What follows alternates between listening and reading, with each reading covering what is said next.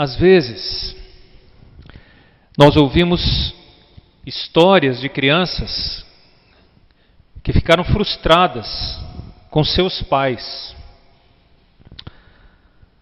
Porque muitos pais não cumpriram promessas que fizeram aos seus filhos. Eu não lembro exatamente de situações em que eu frustrei muito as minhas filhas. Frustrá-las eu fiz muitas vezes. Mas há situações em que os pais não conseguem cumprir a promessa que fizeram aos seus filhos. Às vezes a promessa de dar algo que os filhos pediram. Às vezes a promessa de cura diante de uma doença. E alguns pais não conseguem nem cumprir a promessa de voltar para casa no final do dia.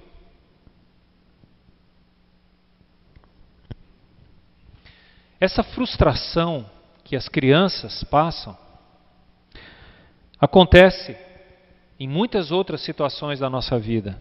Porque muitas vezes nós depositamos a nossa fé, a nossa confiança nas promessas de pessoas que não podem ou não são capazes de cumpri-las.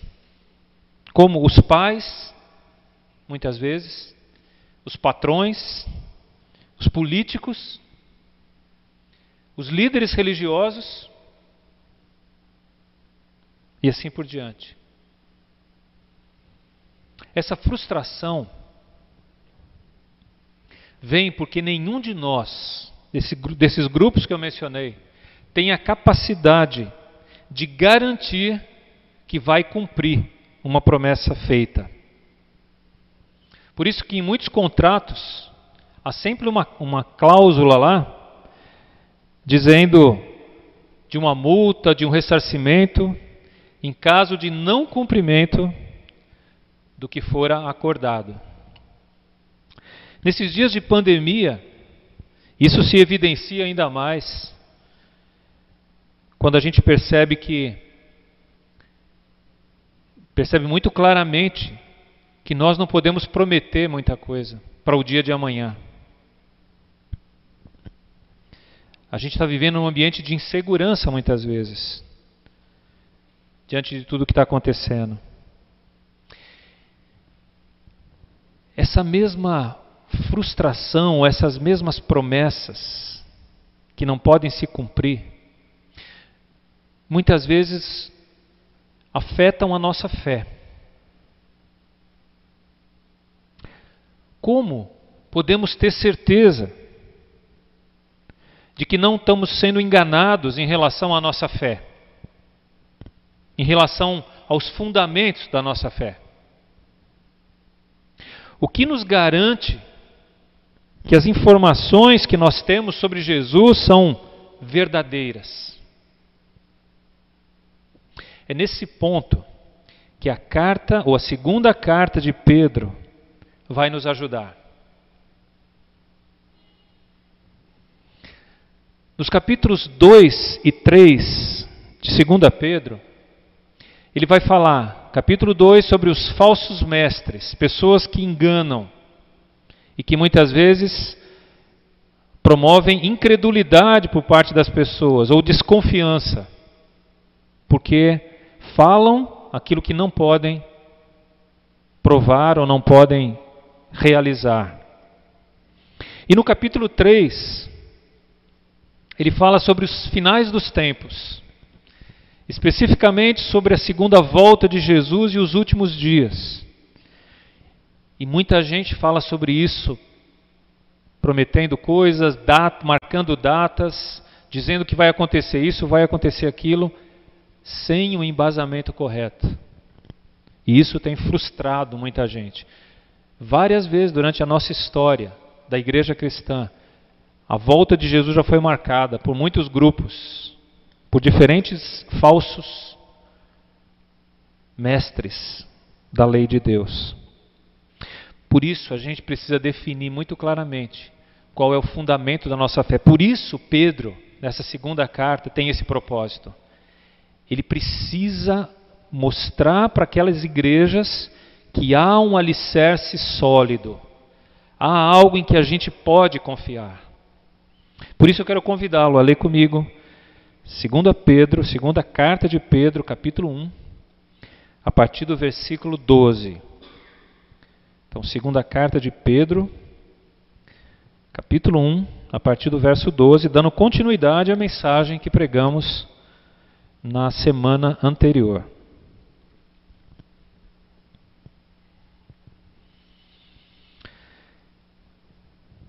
Começando no versículo 12.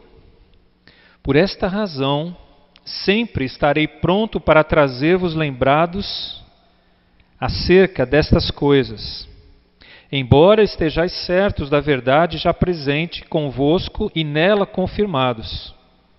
Também considero justo, enquanto estou neste tabernáculo, despertar-vos com essas lembranças, certo de que estou prestes a deixar o meu tabernáculo, como efetivamente nosso Senhor Jesus Cristo me revelou.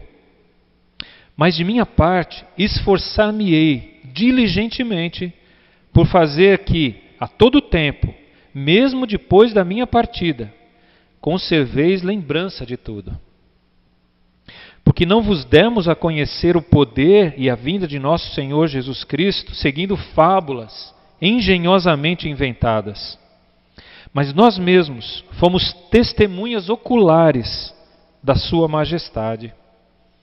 Pois ele recebeu da parte de Deus Pai honra e glória, quando pela glória excelsa lhe foi enviada a seguinte voz: Este é o meu filho amado, em quem me comprazo.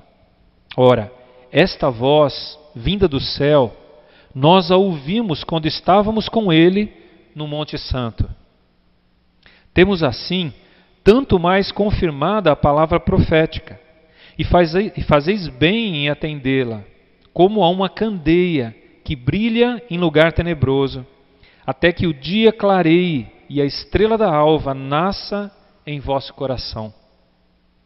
Sabendo primeiramente isto, que nenhuma profecia da Escritura provém de particular elucidação, porque nunca, jamais, qualquer profecia foi dada por vontade humana. Entretanto, homens santos falaram da parte de Deus, movidos pelo Espírito Santo. Que o Senhor nos abençoe agora na meditação de Sua palavra. Uma pergunta. É o assunto que eu quero que vocês foquem.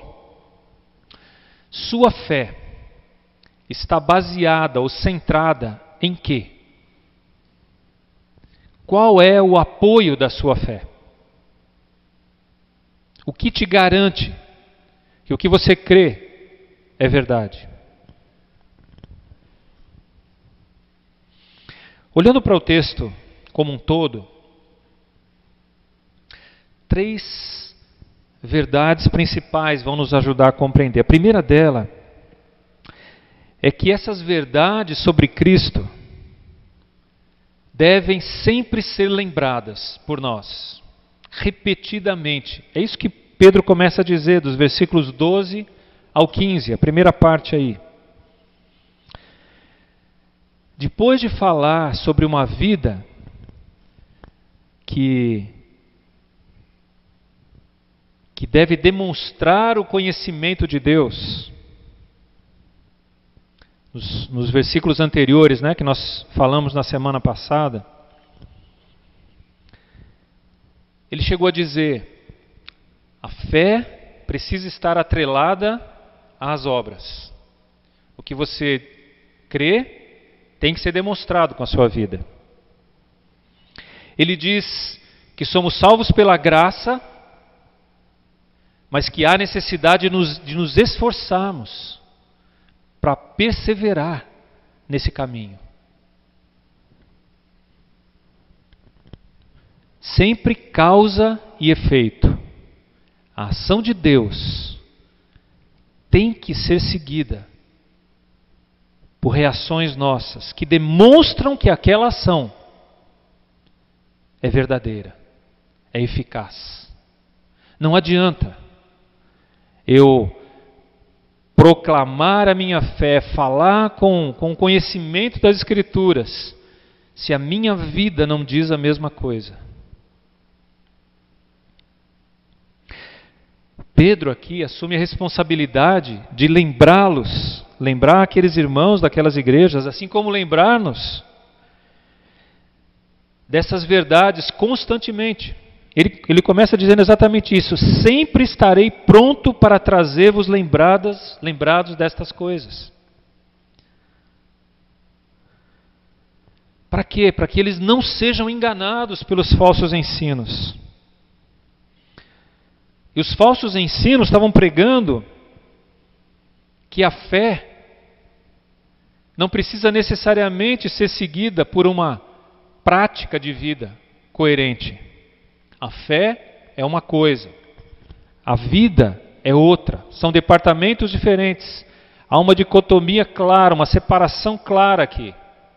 Para esses falsos mestres. Para aquele que segue a Jesus, não. É isso que Pedro está dizendo. Aquele que segue a Jesus tem que atrelar, juntar a sua fé à sua vida. Que fé é essa? A fé.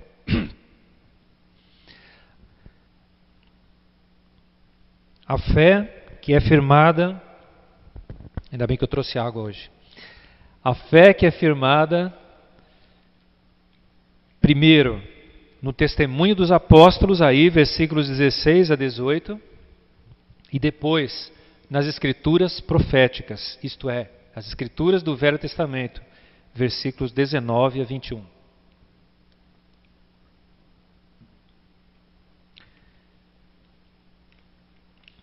Voltando para o versículo 12, eu quero que você acompanhe comigo aí. Ele menciona o seguinte: certos da verdade já presente convosco e nela confirmados.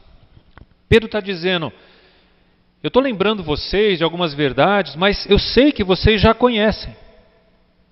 E que essas verdades já estão confirmadas na vida de vocês.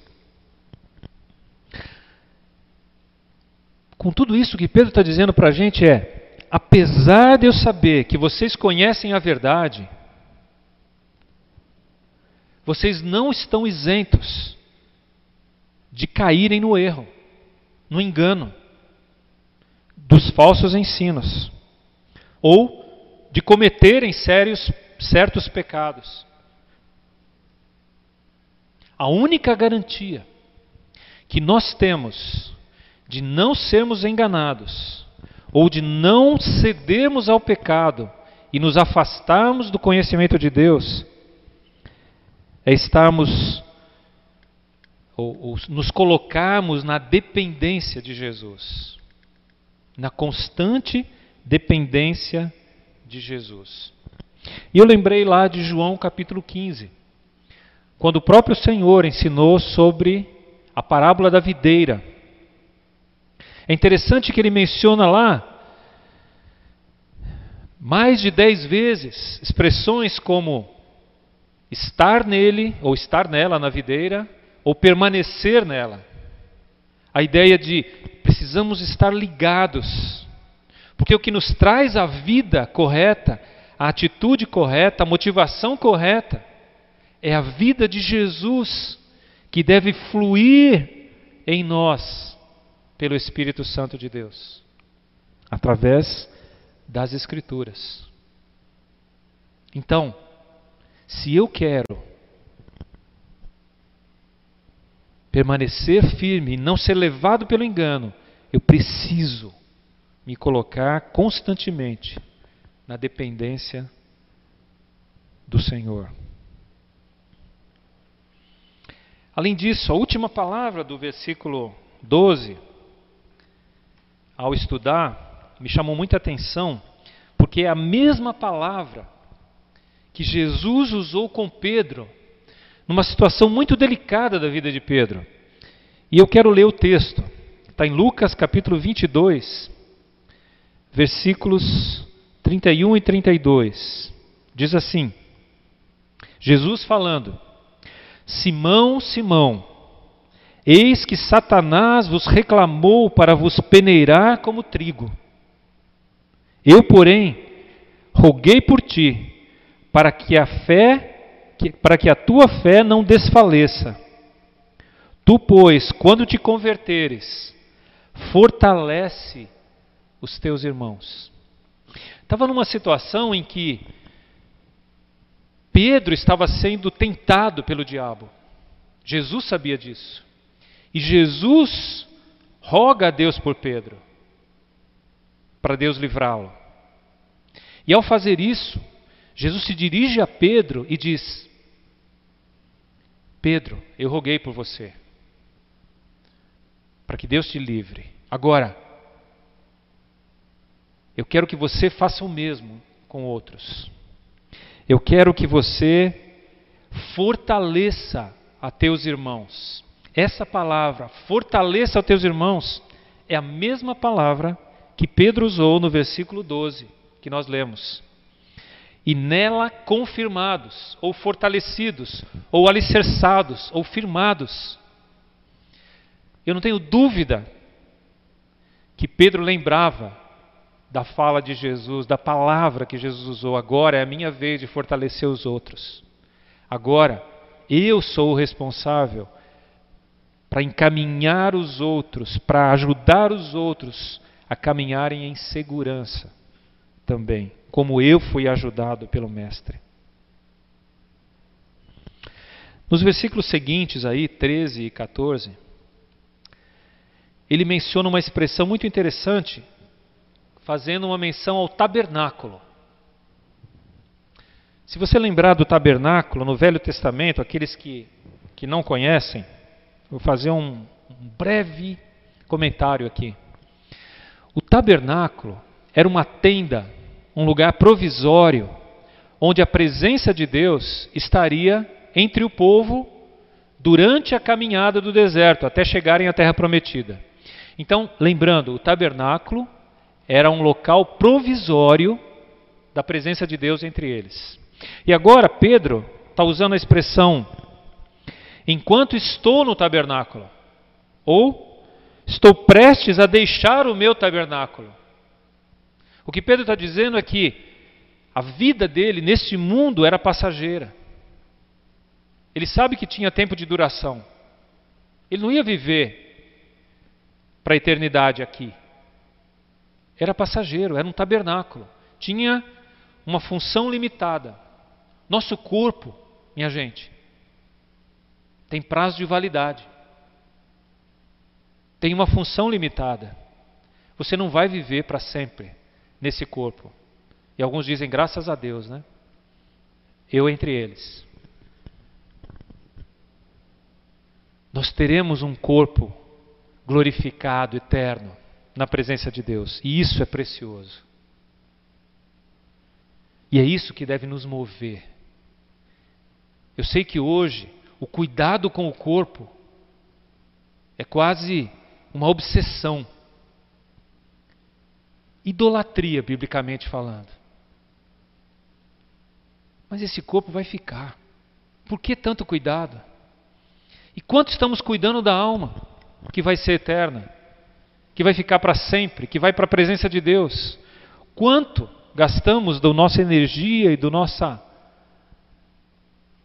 nossos recursos para cuidar da nossa alma? É impressionante como Pedro era desapegado desta vida, do tabernáculo, do seu tabernáculo, como algo passageiro, em contraste com a vida eterna. Paulo, o apóstolo, demonstra isso também.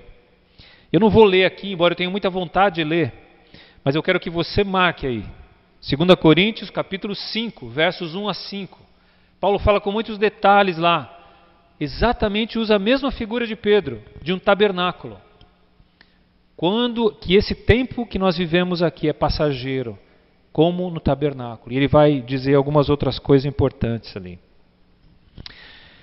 Mas seguindo aqui no, para o verso 15, ele está dizendo: mesmo depois de eu partir, eu quero fazer algo que vai fazê-los lembrar das verdades que eu ensinei. Sem dúvida, para mim, é uma referência direta a esta carta. Eu estou escrevendo esta carta, o motivo da carta, para que vocês sejam sempre lembrados dessas verdades que eu tenho ensinado.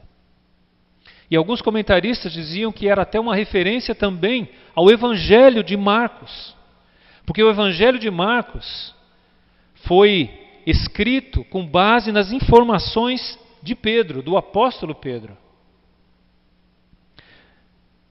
Portanto, a ideia é: eu quero que vocês fiquem com essa mensagem, eu quero que essa mensagem seja perpetuada para próximas, para as próximas gerações.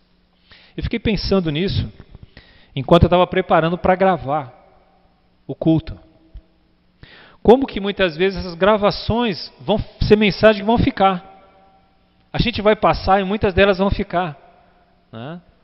Agora, talvez mais do que nunca, a gente vai entender que a palavra de Deus permanece para sempre.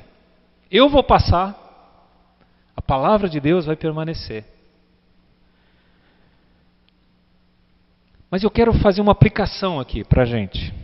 A exemplo de Pedro, que se preocupava em que as, as, verdades que ele ensinava sobre o Evangelho, ele queria que elas permanecessem vivas na lembrança das pessoas, especialmente nas pessoas que ele amava, que ele se, se responsabilizava. O que nós temos feito para que as verdades de Deus, do Evangelho, permaneçam na vida dessas pessoas?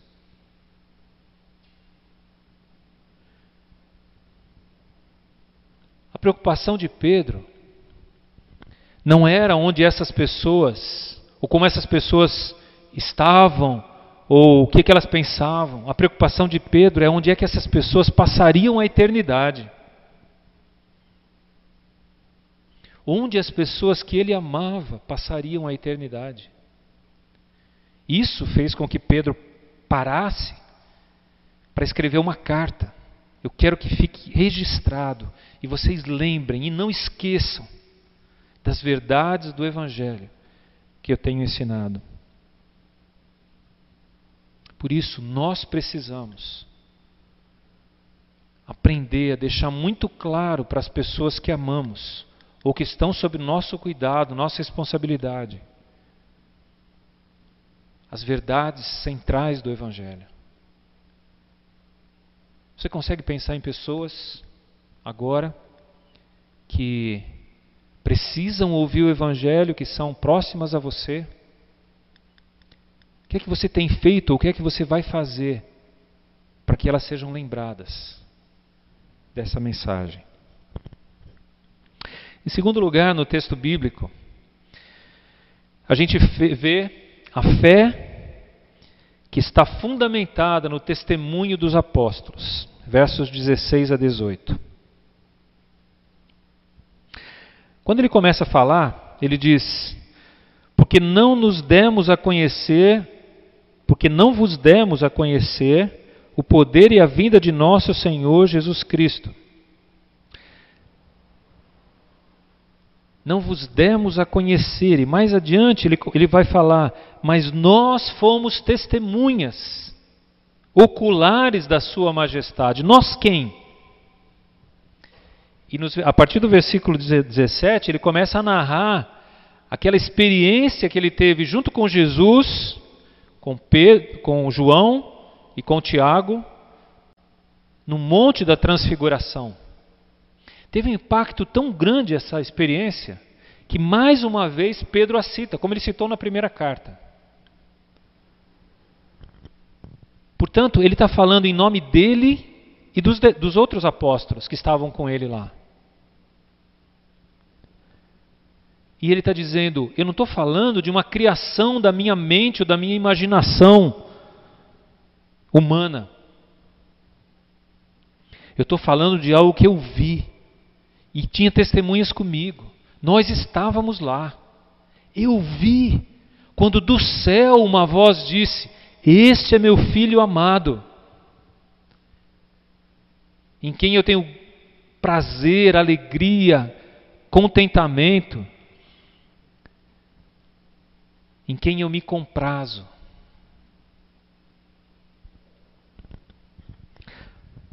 texto, nesse versículo 16, fala de não estamos seguindo a Jesus com base em fábulas engenhosamente inventadas. Sabe por que Pedro está dizendo isso? Porque muitos dos falsos mestres que ele vai combater a partir do capítulo 2 tinham esse, essa capacidade de inventar histórias, histórias espetaculosas, falando sobre milagres, sobre coisas, mas entravam na categoria de mitos, histórias que não eram fatos. E Pedro está dizendo: o que eu estou falando para você foi algo que aconteceu, eu estava lá, tínhamos outras pessoas lá comigo. Nós vimos e ouvimos. Não é invenção. Não é historinha. Deus realmente reconheceu em Jesus o seu Filho. E nós vimos a sua glória. E ele fala aí, ainda no versículo 16, sobre conhecer o poder e a vinda de nosso Senhor Jesus. O poder e a vinda do Senhor. Ao referir sobre a transfiguração, a gente vê duas coisas que ele menciona também no versículo 17: honra e glória. Na transfiguração, o texto bíblico lá de Lucas diz que, aliás, de todos os evangelhos sinóticos, diz que ah, Jesus resplandecia, suas feições, suas vestes resplandeciam. Então era um momento da glória de Deus presente com eles. E era um momento também que abria uma janela para enxergarmos a eternidade. Aquilo que um dia nós veremos com a volta de Jesus, Pedro, Tiago e João estavam tendo um lampejo ali, uma pequena mostra do que seria a vinda do Senhor em glória. E no finalzinho do verso 16, ele usa a palavra majestade testemunhas oculares da Sua majestade. Essa expressão só é usada em relação a Deus. As poucas vezes que aparece, ela aparece referindo-se a Deus. Reconhecendo Pedro aqui a divindade de Jesus.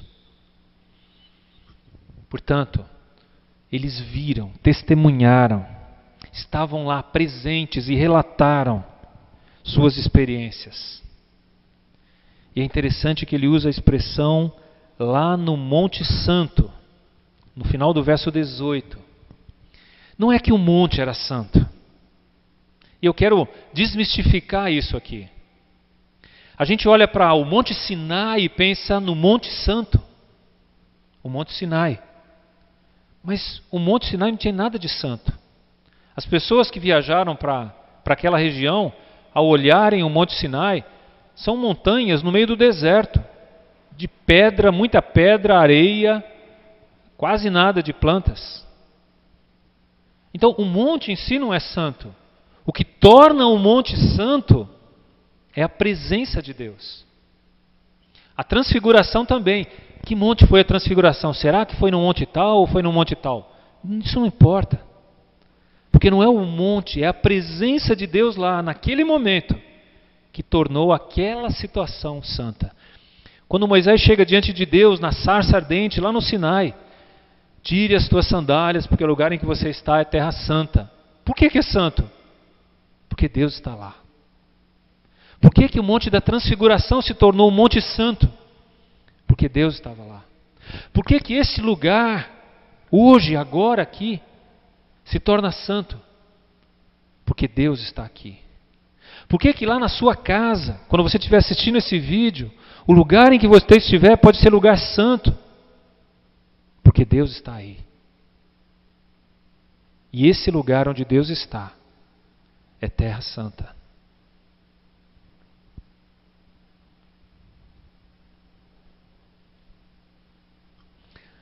O testemunho dos apóstolos foi único.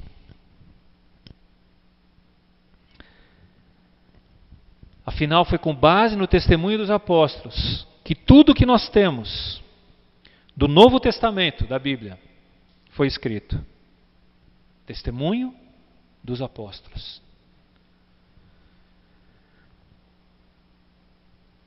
E eles nos ensinaram a sermos testemunhas também.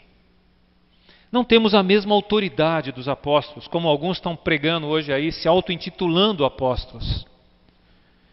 Mas nós temos a autoridade de darmos testemunhos do poder desta palavra na nossa vida. O quanto esta palavra está afetando, transformando, fazendo você repensar a vida. E precisamos ser testemunhas destas verdades.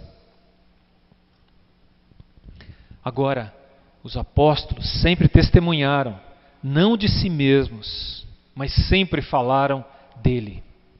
Era sempre de Jesus, sempre apontaram para ele. Nunca era sobre eles mesmos, mas sempre falaram de Jesus. É dele que nós queremos dizer. Mesmo diante de ameaças e de insegurança, eles disseram: Nós não podemos deixar de falar das coisas que vimos e ouvimos. Atos 4, 20. Muitos têm estudado esses dias o livro de Atos, os pequenos grupos, e têm visto que aquela igreja não deixava de falar sobre Jesus, mesmo sendo espalhados, perseguidos, mesmo presos, falavam. É Jesus, é dele que nós queremos falar, anunciar. Precisamos falar dele. Não podemos deixar de falar do que vimos e ouvimos. E você? Tem testemunhado daquilo que Jesus tem feito na sua vida? Lógico que é importante testemunharmos da palavra de Deus, mas eu preciso testemunhar aos outros o que Jesus fez na minha vida ou está fazendo, porque as pessoas precisam ver sinais da presença de Deus em nós. Em terceiro lugar, a última parte, os últimos três versículos aqui. Esses testemunhos dos apóstolos foram confirmados pelas Escrituras. E agora eu estou falando das Escrituras proféticas, Escrituras do Velho Testamento. A partir do verso 19, a gente tem isso. Parece que o que Pedro está dizendo aqui, no verso 19, é mais ou menos assim: Se não, se vocês não acreditam em mim, vão para as Escrituras. As escrituras do Velho Testamento na época dele, não, não haviam escritos do Novo Testamento ainda. Vão para as escrituras do Velho Testamento, porque elas falam de mim, falam de Jesus. E Jesus disse isso. Em João capítulo 5, versículo 39, ele diz praticamente a mesma coisa para pessoas que não acreditavam nele. João 5,39 diz assim: Examinais as Escrituras, porque julgais ter nelas a vida eterna, e são elas mesmas que testificam de mim. As Escrituras é que comprovam o nosso testemunho. Eu fiquei pensando muito como eu colocaria essa frase aqui. O testemunho confirma as Escrituras ou as Escrituras confirmam o testemunho? Segundo Pedro, as Escrituras é que dão a palavra final. Elas confirmam o testemunho que ele, Pedro, estava dando. Que eles, apóstolos, estavam dando. Eram aquelas escrituras do Velho Testamento que confirmavam, que confirmam as escrituras do Novo Testamento. Esse é o valor que os apóstolos davam às Escrituras. Quando, como eu mencionei, nós estudando o livro de Atos, percebemos nas mensagens quantas vezes o próprio Pedro e outros citaram as Escrituras do Velho Testamento para comprovar o testemunho que eles estavam dando sobre Jesus? Se o próprio Jesus disse: examinem as Escrituras, são elas que testificam de mim. Elas confirmam aquilo que eu estou vivendo e falando.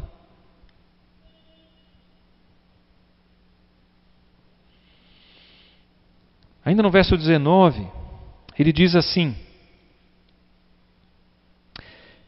Fazeis bem em atendê-la, isto é, as escrituras proféticas, como a uma candeia que brilha em lugar tenebroso, até que o dia clareie e a estrela da alva nasça em vosso coração.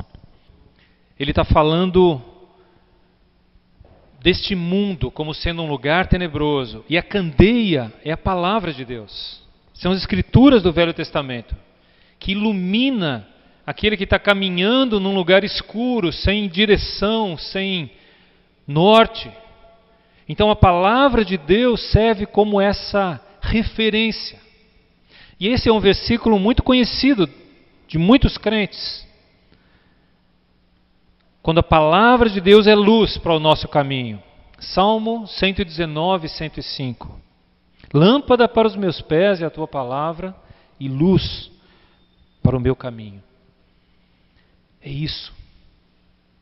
As Escrituras iluminam o nosso caminhar até, e o texto continua dizendo aqui, até que o dia clareie e a estrela da alva nasça em vosso coração. E aqui que há umas divergências nos intérpretes até que o dia clareie. Será que é uma referência à segunda vinda de Cristo? Mas por que, que ele diz em vosso coração? A estrela da alva nasça em vosso coração. Então, eu quero mostrar que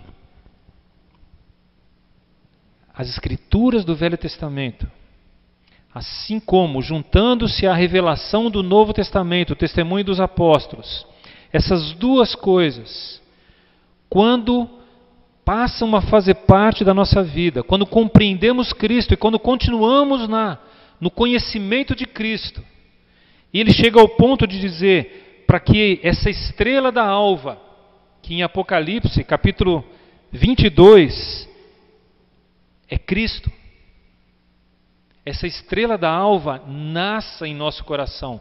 Lembra que a estrela da alva é o planeta Vênus daquela época.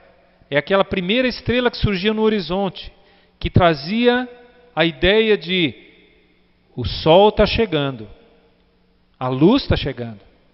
Então a ideia é que Jesus nasça no nosso coração a partir do momento em que conhecemos mais a Cristo e vamos nos sentir então mais seguros, não mais andando em trevas, inseguros, sem saber onde ir, onde pisar.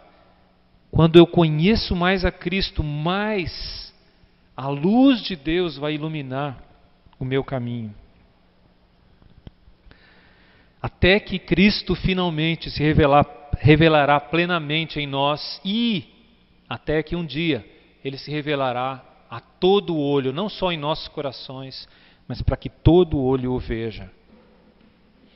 Os últimos dois versículos são muito importantes no sentido de olharmos para as Escrituras como sendo a inerrante, infalível, perfeita revelação de Deus para nós. Nenhuma profecia da Escritura provém de particular elucidação, diz o texto bíblico. Isto é, o profeta que escreveu aquelas profecias, ou os, os profetas, os homens que escreveram, não interpretaram e registraram as revelações de Deus conforme eles quiseram,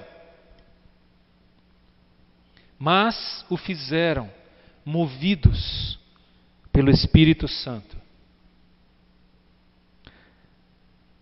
Os homens falavam Deus falava. Era Deus falando. A palavra conduzido, usada aí no versículo movidos, né? No versículo 21, movidos pelo Espírito Santo, Essa palavra era usada pelos barcos movidos à vela, pelo vento, que eram guiados pelo vento. Então, eram homens guiados, levados, conduzidos pelo Espírito Santo. É isso que o texto está dizendo, movidos pelo Espírito Santo. Agora eu quero dizer algumas coisas importantes sobre isso aqui. Deus não usava barcos, ele usava homens, pessoas. E essas pessoas não estavam em transe quando escreviam, mas estavam perfeitamente conscientes do que estavam escrevendo. E mais do que isso, cheios de temor por revelar a vontade de Deus. Deus usou características de pessoas, mas pessoas que o temiam, que o respeitavam, que sabiam que estavam revelando a vontade de Deus. Deus preservou na sua soberania cada detalhe da sua palavra conforme ele mesmo quis.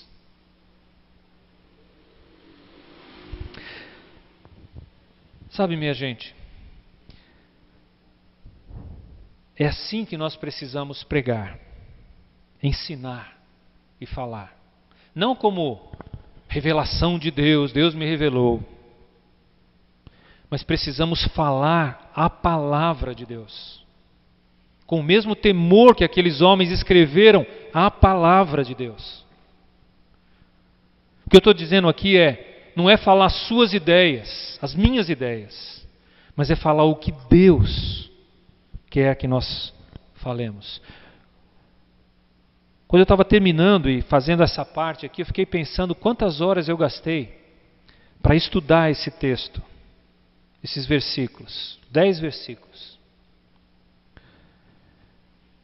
eu gastei não menos do que 10 horas. E mais duas horas para fechar isso. Para compreendermos um texto da palavra de Deus, precisamos nos debruçar sobre ele. Precisamos deixar que a palavra de Deus entre na nossa mente, no nosso coração procurar entender exatamente o que o escritor bíblico estava querendo dizer para o seu povo naquela época. E aí sim, fazemos aplicações ou interpretações para o nosso tempo.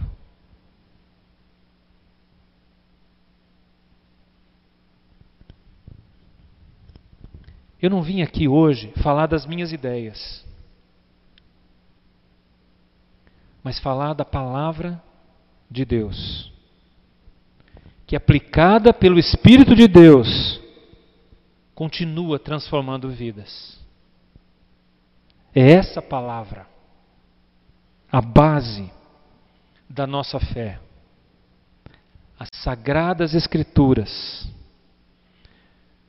são elas o firme fundamento que nós temos da nossa fé. O que a Escritura diz? Aquela que Deus preservou, que Deus usou homens para escrever.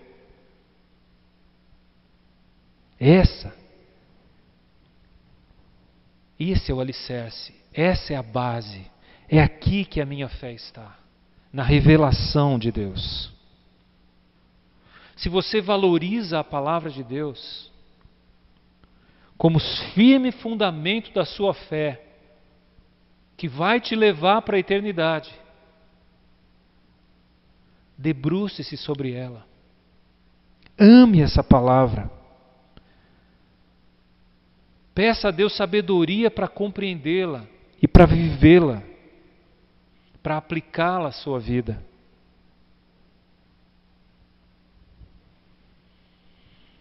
Eu quero terminar perguntando onde ou em que você tem alicerçado a sua fé. Se nas Escrituras o seu interesse por elas demonstra isso?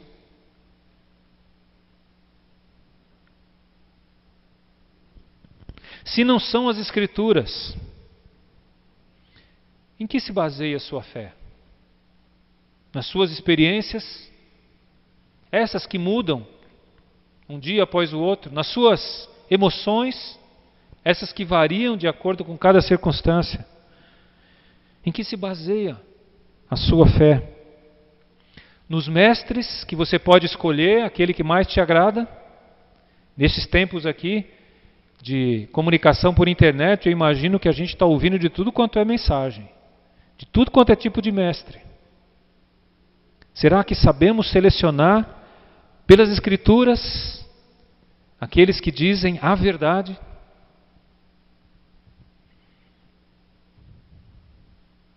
Ou será que alguns alicerçam a sua fé em si mesmos, na sua própria capacidade de fazer escolhas ou de conseguir o que quer?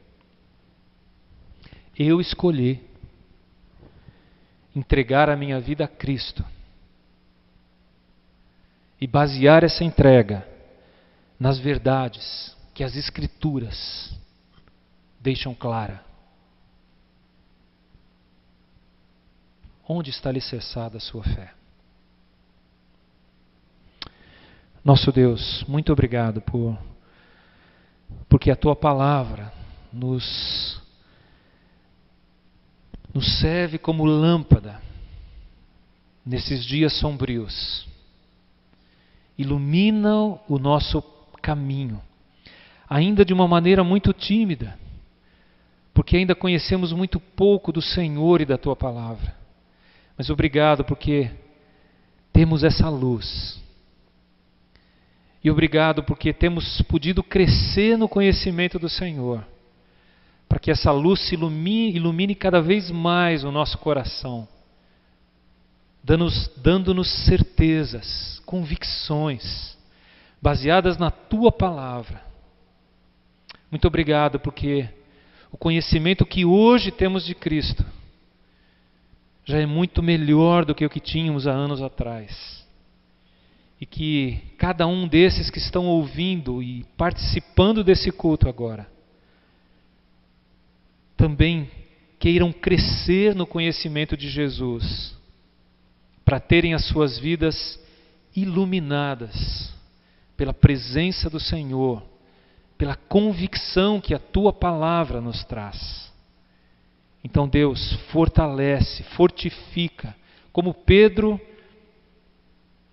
intercedeu por aquelas pessoas naquela época, pedindo para que diante das lutas, eles sejam fortalecidos. Nós oramos também pelo teu povo aqui, Senhor, para que sejam esclarecidos, fortalecidos, guiados, firmados na tua palavra.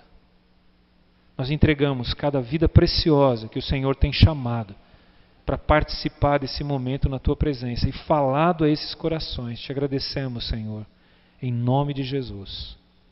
Amém.